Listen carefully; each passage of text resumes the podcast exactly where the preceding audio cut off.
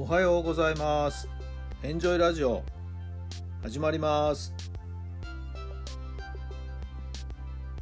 この番組はあなたの素敵な未来づくりのお手伝い、人と組織の診断や学びやエンジョイがお届けします。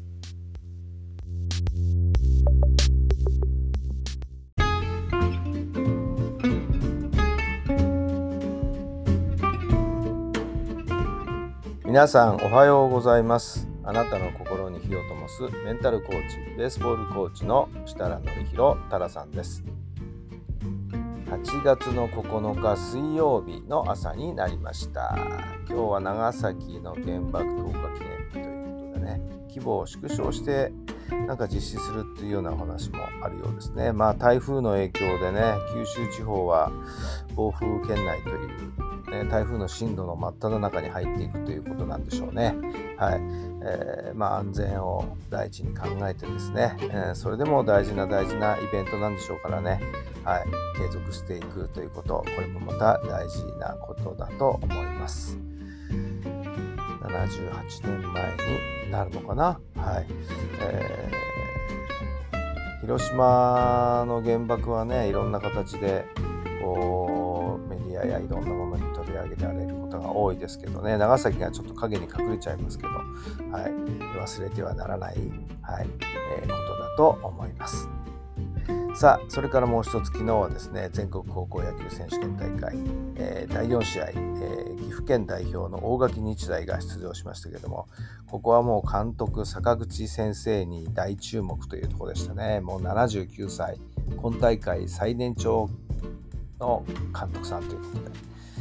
いやさすがにね現役油の乗っていた頃の坂口先生をね、えー見てますんでね。いやおじいちゃんになっちゃったなーっていうね。まあ、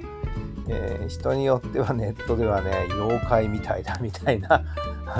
か、えー表現をしていた人もいましたけども。いやー本当に昨日は夜の熱湯甲子園でね坂口先生でも取り上げてましたけどいやーお元気だな。気力が衰えないということの素晴らしさですよね。はい。でもあのユニフォーム着た時とおそらく私服に着替えた時では多分全然人が変わっちゃう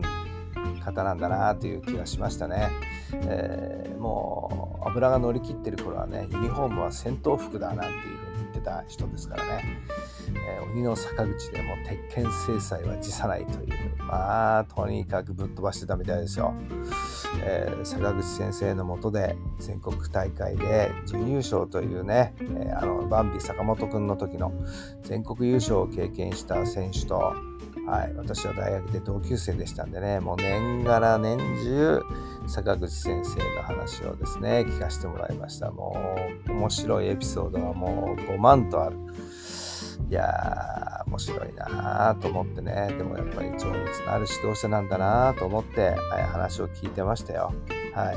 えー、一つの、なんていうかな、昭和の時代の典型的な指導者でしたよね。それが今、実際にね自分のお孫さんも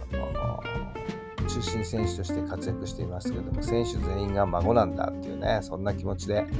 甲子園のベンチで采配を振るっていました、はい、暑い中ですけどね。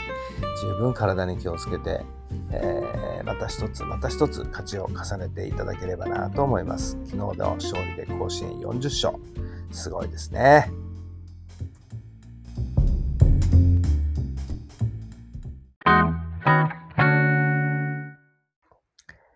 それでは今日の質問です。何のためにどれくらいのお金が必要ですか？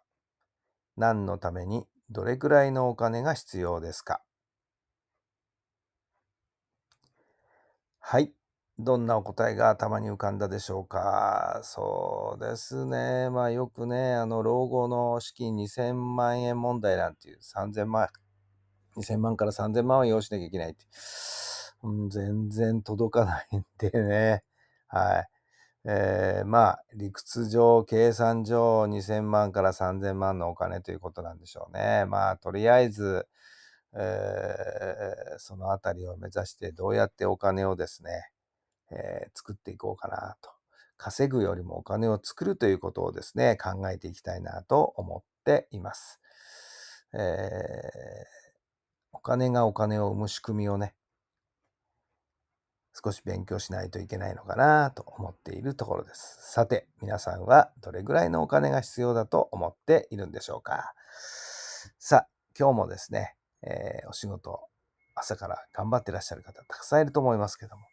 ね、何のために働いてるかって言ったらお金を得るためだということもありますけれどもね、はい、自分の生きがいを胸に秘めて、はい、今日の一日が過ごせたら、それはそれで幸せな一日になるんじゃないんでしょうか。ぜひぜひ充実した一日になりますように。今日も聞いてくださってありがとうございます。それではまた明日。